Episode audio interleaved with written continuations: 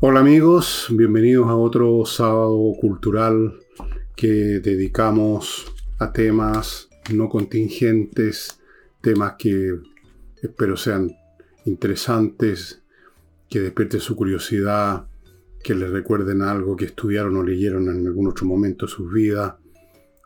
En fin, como mínimo que se entretengan y le echen una mirada a cosas que todos conocemos a veces, pero que se nos olvidan y hay que recordarlas. Y para eso estamos. Y el tema de hoy se expresa con una pregunta. ¿Generación perdida? ¿Es esta la nuestra, la que hay en Chile? Tal vez en otros lados también. Una generación realmente deficitaria comparada con las anteriores en función de lo que los adultos y especialmente los adultos mayores vemos o no. ¿De qué estamos hablando? ¿Qué estamos encarando? Esa es la, pregunta que me hago y que muchos de ustedes seguramente se hacen y que se han hecho siempre los adultos, especialmente los adultos mayores como de mi edad, gente mayor de 60 años, depende de la época, pero más, más bien gente mayor. Y existe la idea, y creo que la expresó algún, algún pensador, pero no recuerdo en este momento qué, que todas las generaciones, todas las generaciones mayores, todas las personas mayores que viven en un momento dado en una sociedad, tienen una cierta visión que simplemente responde a su subjetividad. Pero vamos antes de ir a eso, hagámonos otra pregunta, porque se relaciona con el tema generacional.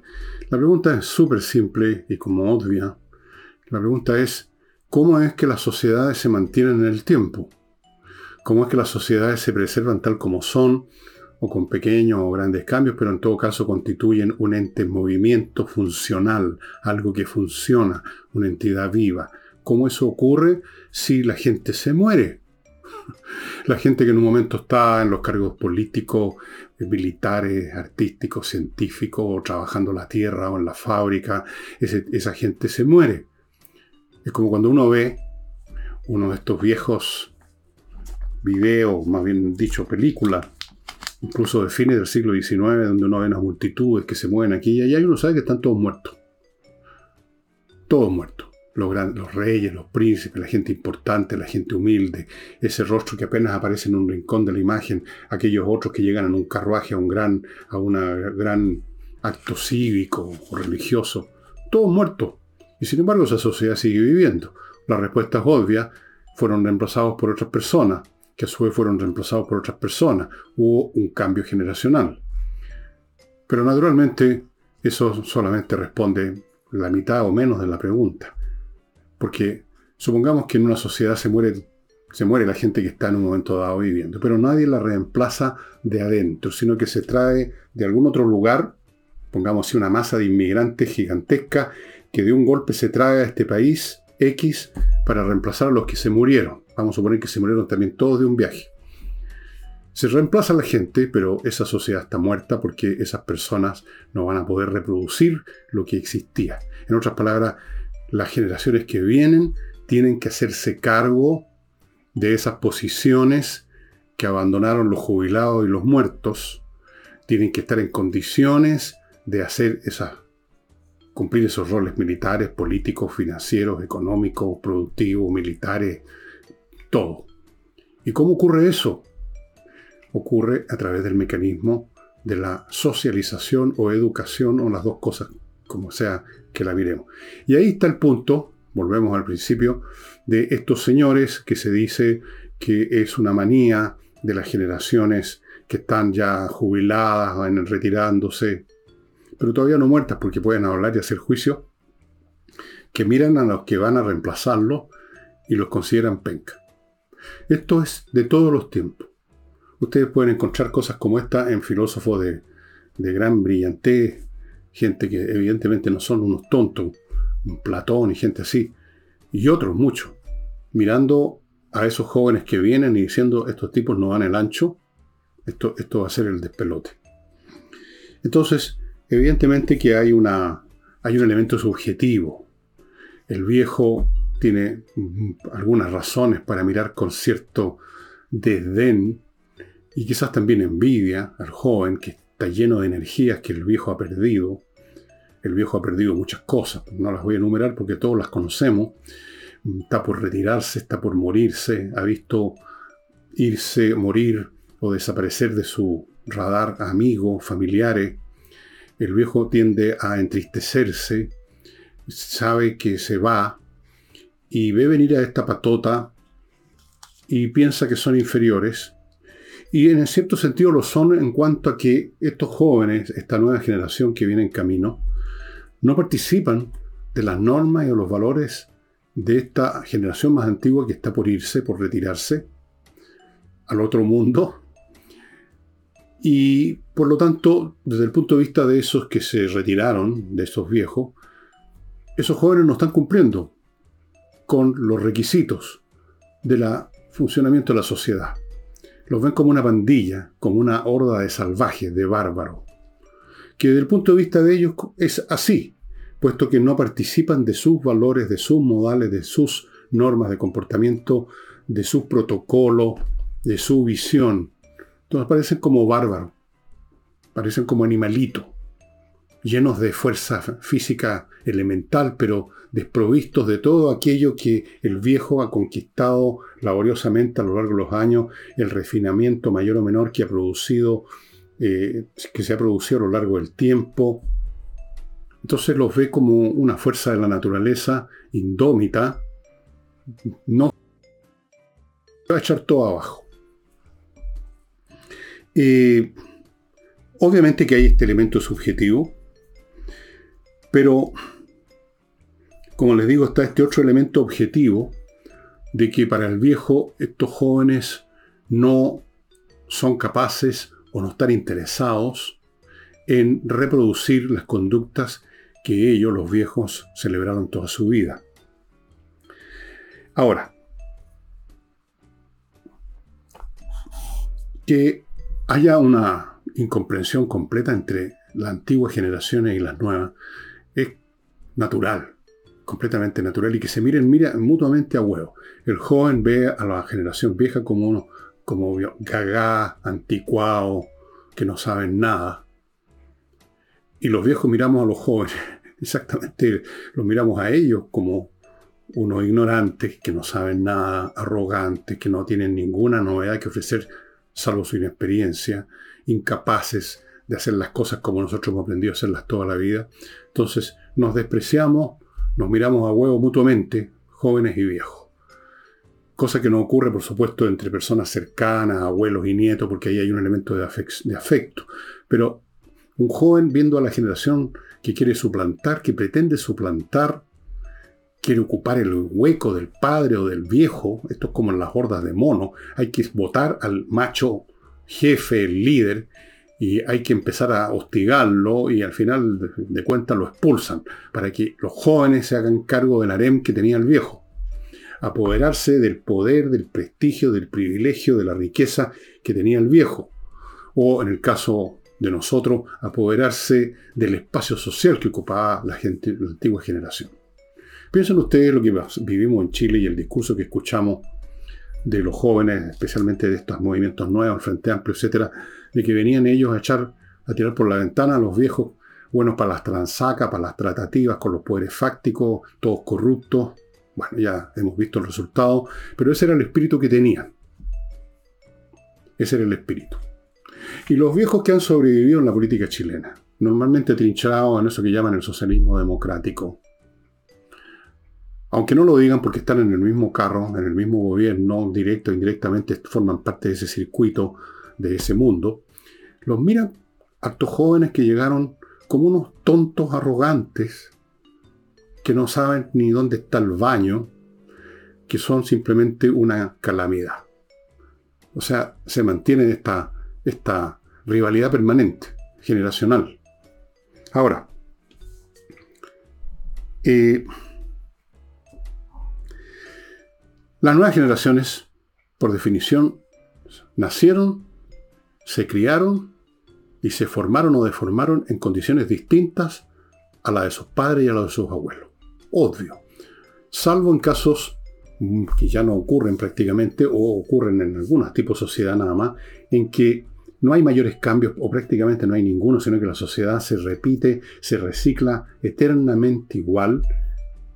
Y entonces en esa circunstancia las nuevas generaciones eh, nacen en las mismas condiciones que nacieron sus padres y abuelos, se encuentran con los mismos, con las mismas estructuras sociales, con los mismos mecanismos de socialización, y ahí opera un mecanismo completamente distinto. En esas sociedades muy tradicionales desde ese punto de vista, las generaciones nuevas, los jóvenes, los, hijos, eh, los nietos, tienen un tremendo respeto por los adultos, porque ellos están siendo criados más o menos de la misma manera, con los mismos valores. No tienen un referente distinto. Entonces, el padre y el abuelo son referentes venerados. Lo único que quieren esos jovencitos, yo lo alcancé a conocer cuando era cabro chico, cuando Chile era una sociedad muy tradicional. Lo único que quiere el hijo de familia común y corriente en esa época, estoy hablando de los años 50, lo único que quería y uno lo veía en sus amiguitos, a mí no me pasó porque mi padre y mi madre estaban separados, así que yo no tenía un referente paterno, pero yo veía en mis amigos, en, primos, qué sé yo, que en un momento dado eh, estos amiguitos míos, estos primos míos, comenzaban a comportarse como una imitación en miniatura del papá. Empezaban a hablar como el papá. Si el papá tartamudeaba un poco, el hijo tartamudeaba un poco. Empezaban a adoptar las mismas posturas físicas, los mismos giros del idiomático. Porque eran referentes. No había otra cosa. El, universo de esos niños, de los que fuimos niños en los 50 y principios de los 60, eh, el referente era la sociedad tradicional, la familia, el barrio, el colegio, los medios de comunicación con un discurso coherente, unitario, homogéneo. Entonces, no teníamos otro referente. Por lo tanto, las figuras que hacían, por así decirlo, funcionaban como modelos de conducta era la generación de nuestros padres, de nuestros abuelos. Y entonces la relación entre generacional e intergeneracional era muy diferente. Pero eso, por supuesto, terminó. Eh, Aún así, hay siempre diferencias entre un momento histórico y otro. Pueden ser mayores o menores. Y vamos a ver ahora cómo funciona esta transmisión en una sociedad tradicional, como la que yo alcancé a conocer, comparada con cómo funciona ahora, una sociedad que se convirtió en una sociedad de masas, un ente completamente distinto. Pero antes de entrar a esto, me van a permitir ustedes que les haga algunas recomendaciones. Por ejemplo, estimados amigos, ¿cómo no les voy a recomendar? Me pasaría de, no sé de qué, si no hablo de mis propias cosas, aunque sea un poquito. Este libro, si usted está ya preparándose para partir en febrero, como hacen muchos chilenos de vacaciones, y está pensando qué libros llevar, yo le recomiendo este. no, no, no es una recomendación que nazca de porque es un libro escrito por mí. Objetivamente, el libro es muy entretenido y lo sé porque he recibido eh, feedback, como dicen, de muchas personas que ya lo leyeron. Es un libro bastante corto, no tiene más de 160 y algo páginas y les ha gustado mucho. Les ha gustado tanto a la gente que ya conoce música, que escucha más o menos la música que aparece aquí, como a los que no. Y este libro está especialmente dirigido a todo el mundo, pero especialmente dirigido para los que no se han metido nunca en el mundo de la música de verdad eso que llaman la música clásica, ya con eso le ponen como un smoking, como que la embalsaman, como que la ponen a, la distancia, como que la ponen en, un museo y la alejan de su alcance y, creen que eso no es para ellos, y es completamente equivocado. Momentos musicales en yo menor, esta guagua era yo, al año y medio creo, ahí no sé de qué me estoy riendo, que estoy celebrando, probablemente el fotógrafo que estaba tomando esto, un amigo de mi madre, un refugiado judío de Alemania, en fin. Y vamos ahora a los sponsors. Oxinova, amigos, un producto que viene en una presentación como polvito en un sobre. El sobre es como de sopa. Usted lo abre, lo echa en una cacerola, pongamos con agua, lo deja ahí una media hora, se convierte en una en una sopa de bacterias aeróbicas y con esas usted termina con los malos olores.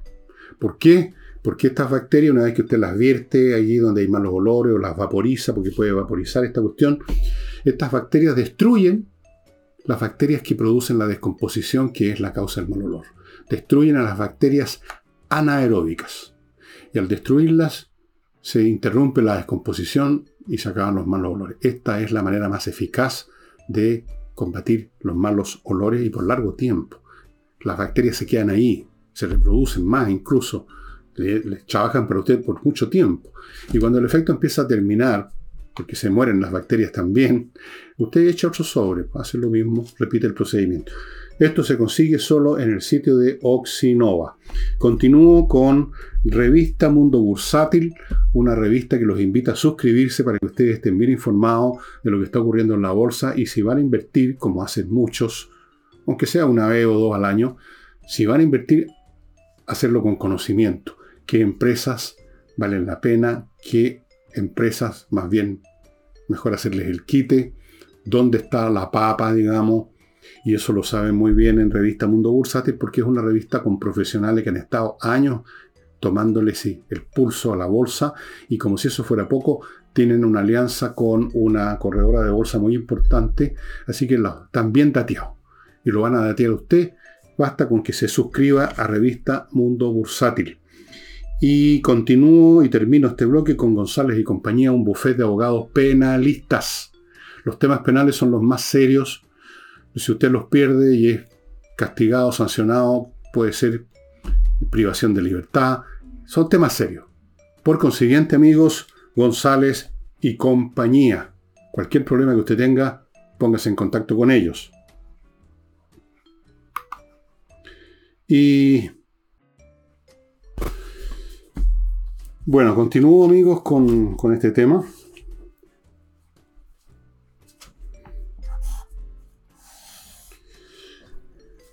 Los mecanismos que funcionan para producir esta conversión del material biológico nuevo que viene llegando al mundo en la forma de las nuevas generaciones, en una sociedad tradicional son la familia, donde hay un padre y una madre, especialmente una madre que está ahí en el hogar dedicada a la crianza. Eso ha sido así prácticamente a lo largo de toda la historia humana, eso cambió muy recientemente, en forma masiva, siempre han habido madres que se han dedicado a otras actividades también y no han estado encima de sus hijos todo el día, pero eh, desde el punto de vista de las grandes masas, eh, que eso ya no sea así es muy reciente.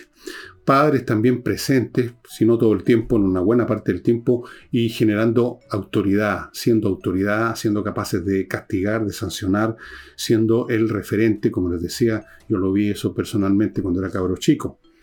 Después tenemos el, grupo primario, el grupo de gente que rodea una familia, también la familia extendida, el tío que llega de repente, todos son figuras que enseñan directo e indirectamente comportamientos a estos niños, a estos jóvenes que están creciendo. Luego tenemos el barrio, la, la, ciudad pequeña que está ahí encima. Hay otros padres que conocen a nuestros padres. Hay el contacto con otros niños que a su vez han sido, están siendo educados por su familia y que también se, comportan como nosotros y reafirman nuestra propia conducta porque se convierten en referentes también.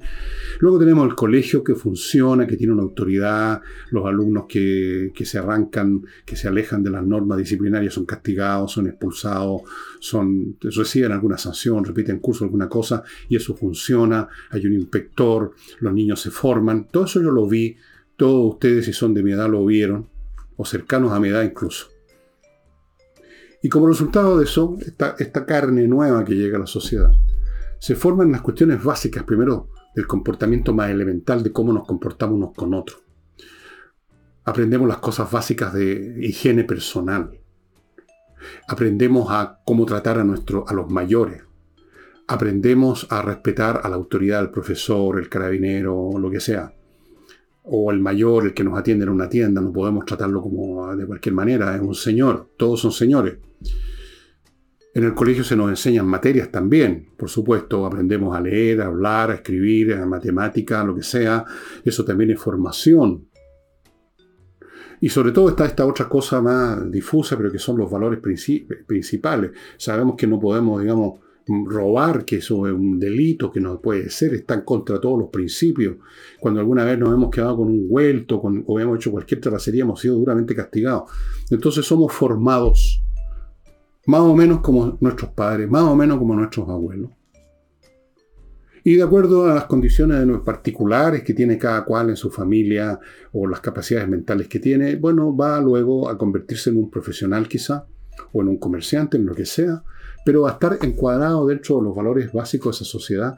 Y por lo tanto, cuando los, el papá y los abuelos se jubilen, se mueran, esta sociedad va a seguir funcionando porque los que llegaron están formados más o menos igual, con diferencias por supuesto, y por lo tanto esa sociedad va a contar con los profesionales que necesita, con los trabajadores disciplinados, con los estudiantes que estudian, etc. Eso es lo que ha ocurrido a lo largo de prácticamente toda la historia humana, salvo momentos en que una sociedad entra en ciertas fases críticas, en que todos estos mecanismos, o varios de ellos, se descoyuntan. Y el resultado es bastante eh, destructivo. Esa sociedad se deforma, y en algunos casos se destruye. Eh, ahora, incluso en una sociedad donde no ocurre nada especialmente, especialmente grave o serio, ninguna crisis, eh, hay una cierta tendencia a que las generaciones que se crían, que nacen en circunstancias económicas mejores que la de sus padres y abuelos, hay una tendencia a que se empiece a relajar la eficacia de estos mecanismos de socialización. No es lo mismo nacer como nací yo y toda mi generación de jóvenes de clase media, en un ambiente en que no había nada. ¿Qué teníamos los niños? Bueno, teníamos ropa, teníamos un techo, teníamos comida y éramos enviados al colegio y no mucho más.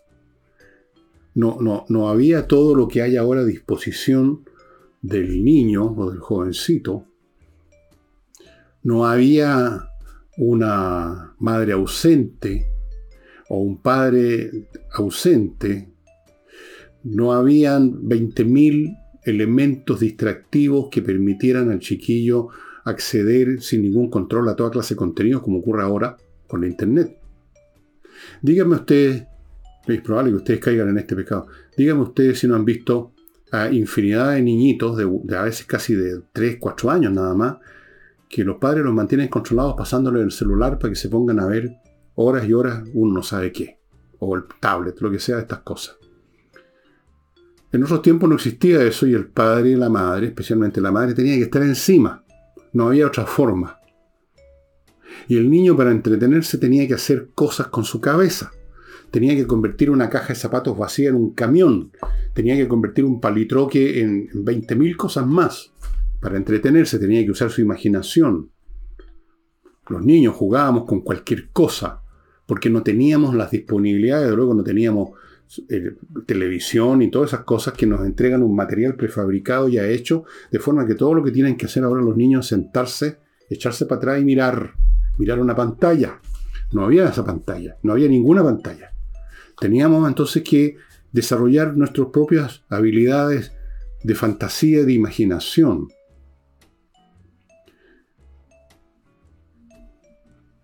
Y en el colegio, yo recuerdo esto muy bien, por supuesto, incluso me tocó vivirlo en la universidad.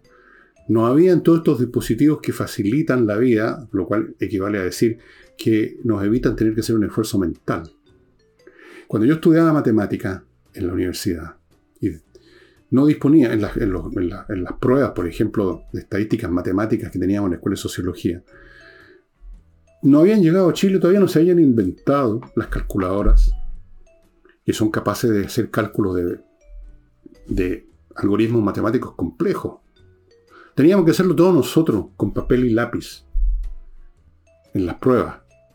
Y teníamos que gastarnos buena parte del tiempo pensando y haciendo cálculos de aritmética, de álgebra, para resolver los temas.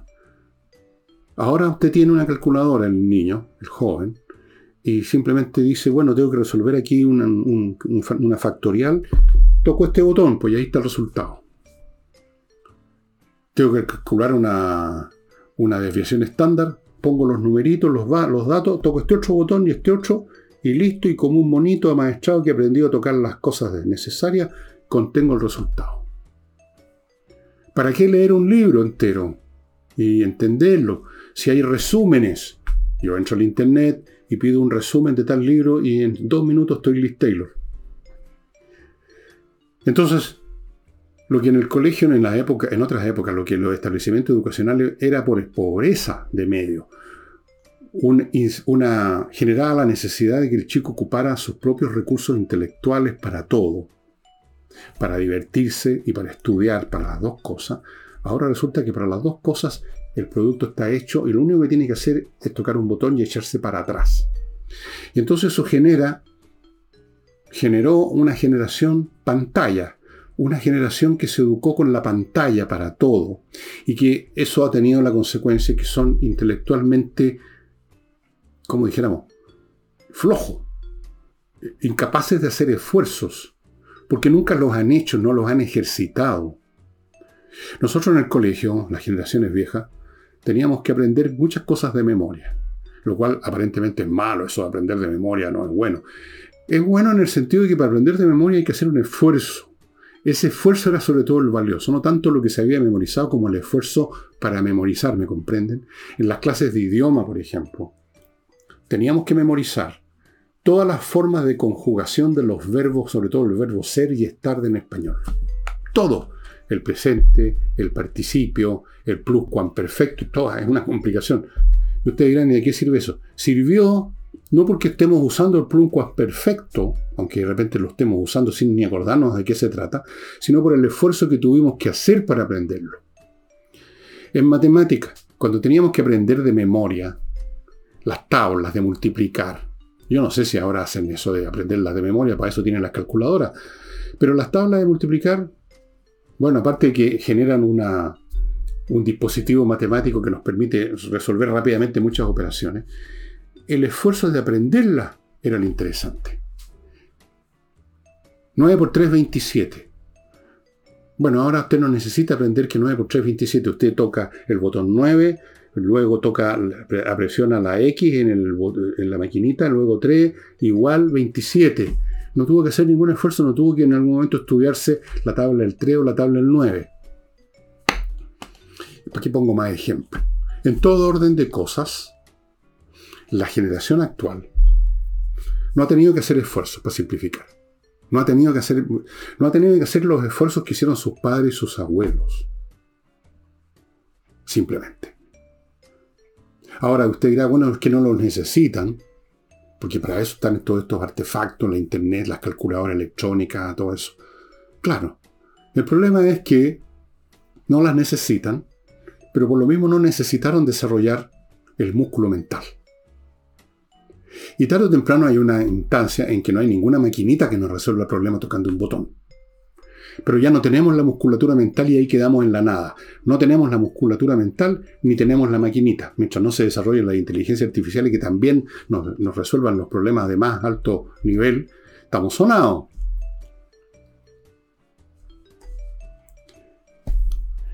Todos estos resultados, y esto se ha visto en otras etapas históricas de otras sociedades, claro, de, de maneras distintas, resultado de, por así decirlo, el crecimiento de la sociedad, de sus recursos, de su prosperidad. Ustedes conocen la vieja historia y hay hasta obras de teatro, literatura, en que se cuenta la saga de una familia, de, de un clan. Entonces, el padre, el iniciador de la fortuna, el tipo que se sacó la cresta, el tipo inteligente, que logró evitar problemas, que salió adelante, que crea, digamos, una fortuna. ¿Qué pasa con el hijo? El hijo ya nace en esa fortuna. No tiene que llevar a cabo ninguna de las acciones del padre que creó esa fortuna. No tiene que ser implacable, inteligente, lúcido, disciplinado, resistente mentalmente, porque ya eso se logró, ya está ahí. Todo lo que tiene que hacer es aprender las cosas básicas para mantener lo que ya creó su padre. Y luego viene el nieto del originador del clan familiar. Y el nieto,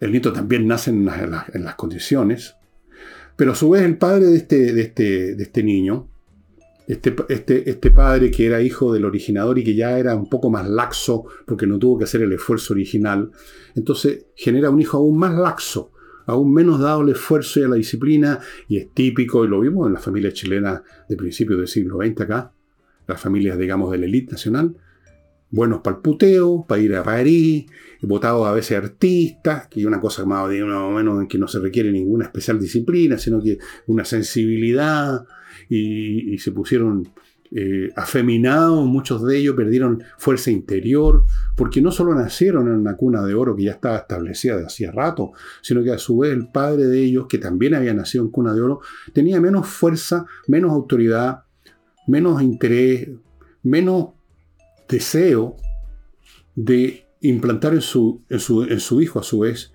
eh, valores distintos. Lo del abuelo ya había pasado, ya estaba hecho todo.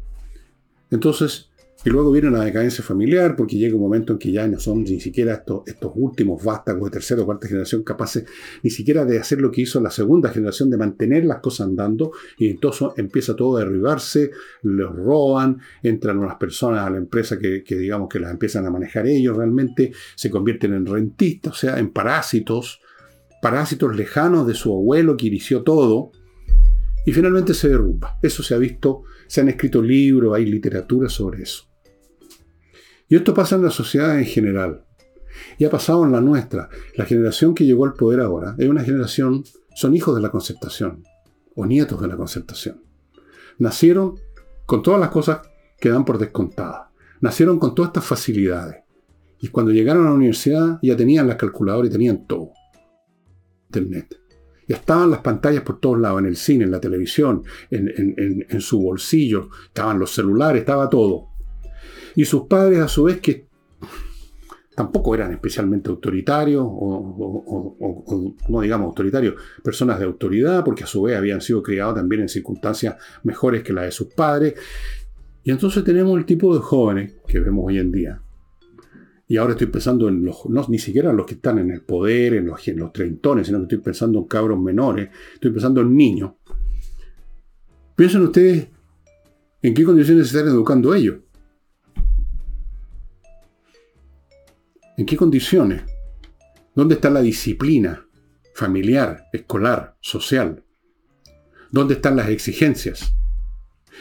Yo hay una cosa que le he dicho muchas veces y la voy a repetir porque me, llamó, lo encontré aterrador cuando lo escuché por primera vez, cuando estudiantes de una carrera universitaria iniciaron un movimiento, un paro, por el peso, de la, por la carga académica. Nunca antes había ocurrido que alguien que entre a una universidad a hacer estudios que son, entre comillas, superiores, se quejara de la carga académica, o sea, se quejara de que tenía que estudiar mucho, de la carga académica, que eso no les daba tiempo para otras actividades, para desarrollar supuestamente su personalidad, como si la personalidad se desarrollara cuando uno no está haciendo esfuerzo, cuando uno no está trabajando o estudiando, sino que de algún modo vago, hueveando, esa es la verdad.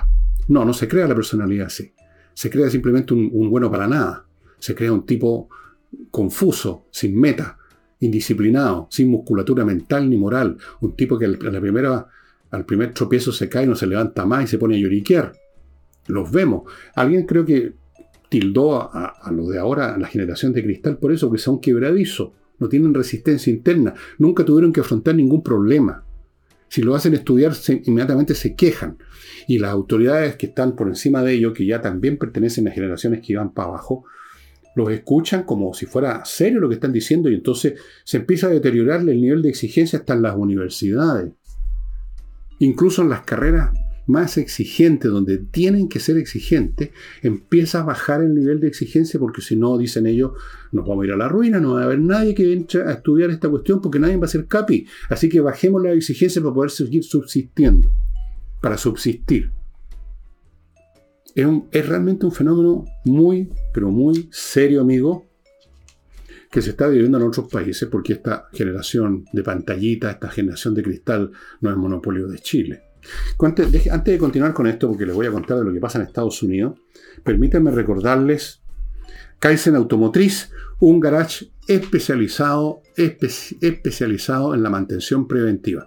Si usted tiene su vehículo en buenas condiciones, así le parece a usted de todas formas, llévelo, tal como usted se lleva a sí mismo un centro médico una vez al año, cada dos, para que le hagan exámenes generales, lleve ese auto porque probablemente tenga algo que si no cayó en pan ahora, va a caer pasado mañana.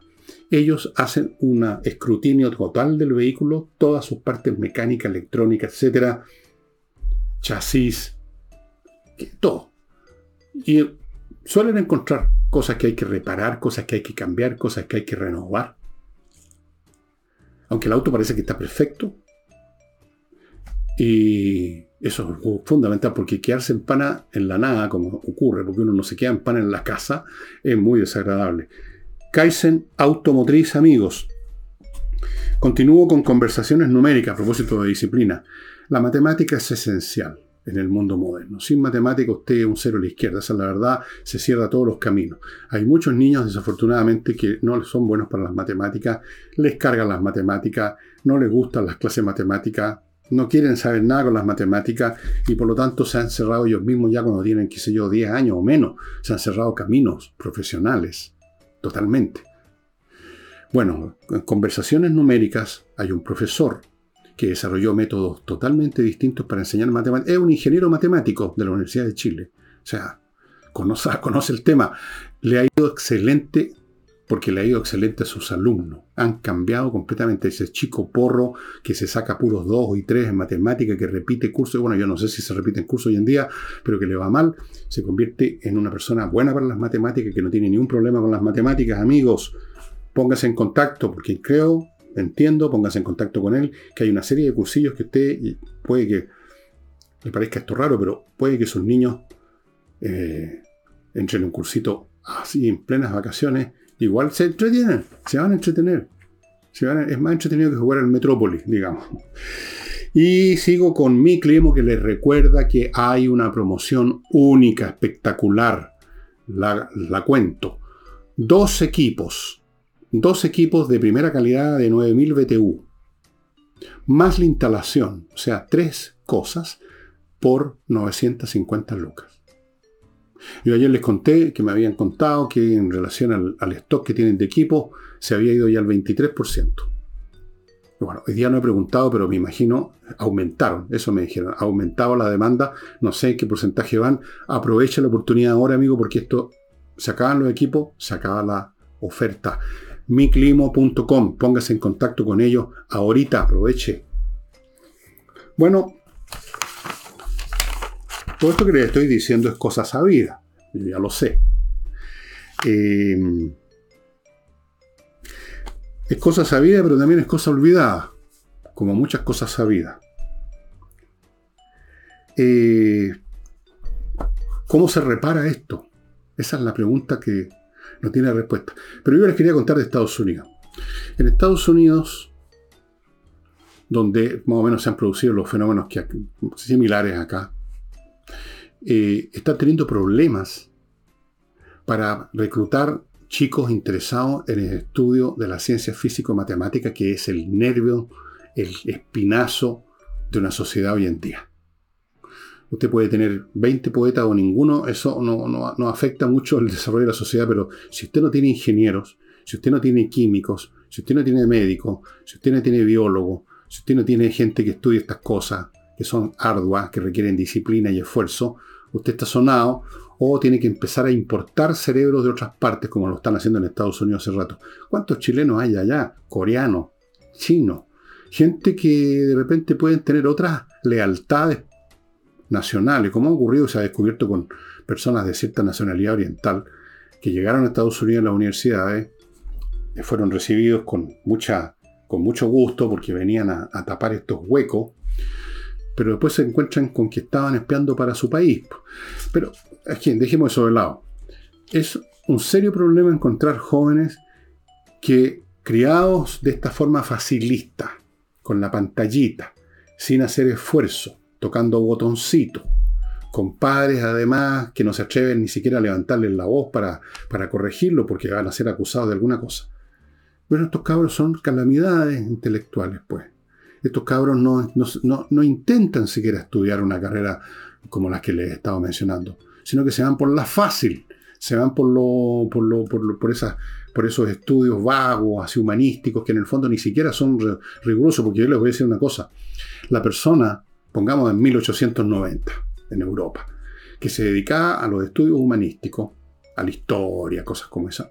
Era un tipo que estudiaba idiomas difíciles, como el latín, como el griego, que estudiaba cantidades increíbles de material histórico, que eran tipos que se dedicaban todo el día a estudiar, tenían bibliotecas inmensas, escribían, daban clases, eran de verdad rigurosos en lo suyo. No es el caso ahora.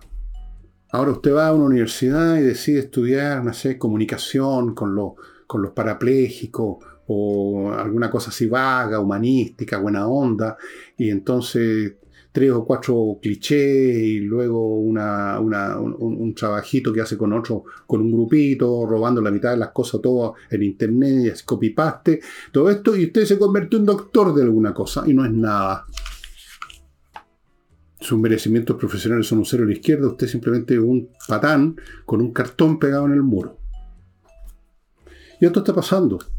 Y en Estados Unidos están muy preocupados porque se les está yendo, se están perdiendo la masa crítica de gente capaz de hacer esfuerzos arduos para desarrollar la ciencia y la tecnología y mantenerse allí donde estaban, porque yo digo estaban o están todavía. Bueno, nosotros estamos en una situación casi peor porque no hemos llegado al nivel que llegaron los norteamericanos en su sociedad. Ellos por último tienen un vuelito.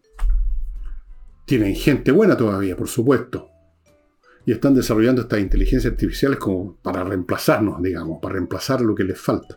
Pero nosotros, ¿qué? Somos unos pinganillas culturalmente hablando. Nosotros no hemos llegado a ningún nivel. No tenemos gente. No tenemos suficiente gente, quiero decir, porque siempre hay excepciones, por supuesto.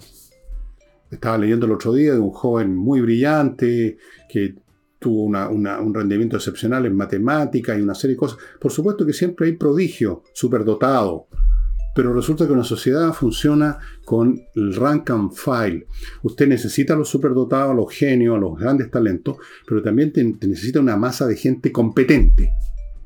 No genios, pero competentes, que conocen su pega, que son disciplinados, que saben hacerla, que saben incluso aprender cosas nuevas, que saben adaptarse a lo que crearon los superdotados, y así funciona la cuestión si no necesitan puro genio.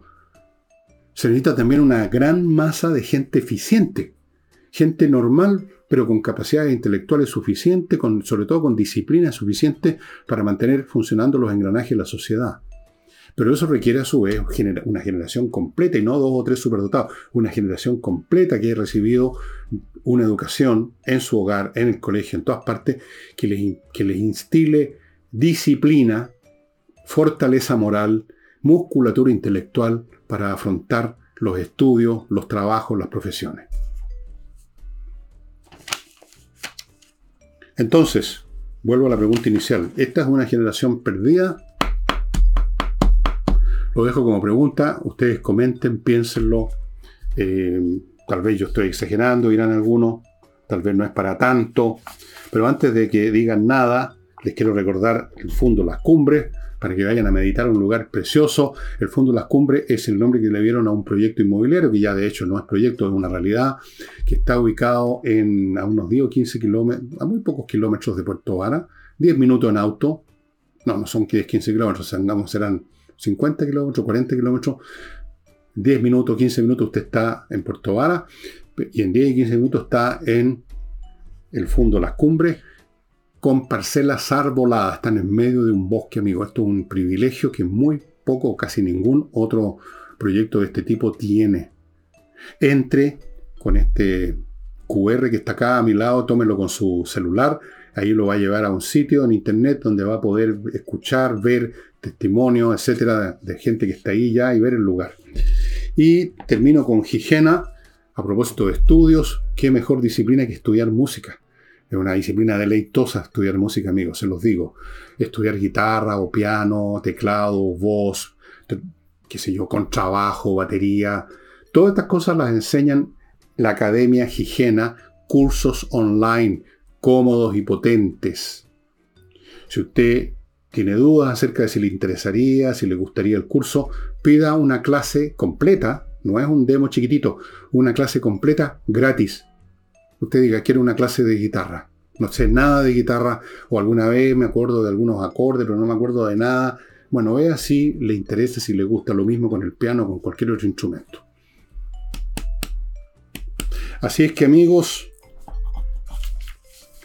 si usted es papá y tiene unos chiquillos ahí, sobre todo si son, tiene chiquillos que prometen, fortifíquelo, disciplínelo, hágalos estudiar, hágalos que hagan las tareas, háganlos que lean, que lean lo más que puedan, háganlos estudiar otra vez otro idioma por lo menos. Lo mínimo, lo mínimo en este mundo para moverse, yo diría, bueno, aparte del idioma original, el inglés, pero además una persona debiera tener unos dos o tres idiomas más, mínimo manejar tres, cuatro idiomas, es lo mínimo, ojalá más, pero o puede estudiar matemáticas con este señor de conversaciones numéricas, o puede entrar a espacioajedrez.com, espacioajedrez.com, amigos, y estudiar ajedrez. Se va a entretener y eso es otro mecanismo estupendo para disciplinar el mate. Estupendo. Lo importante es que hagan esfuerzos, que haya exigencias, que haya metas, que sean difíciles.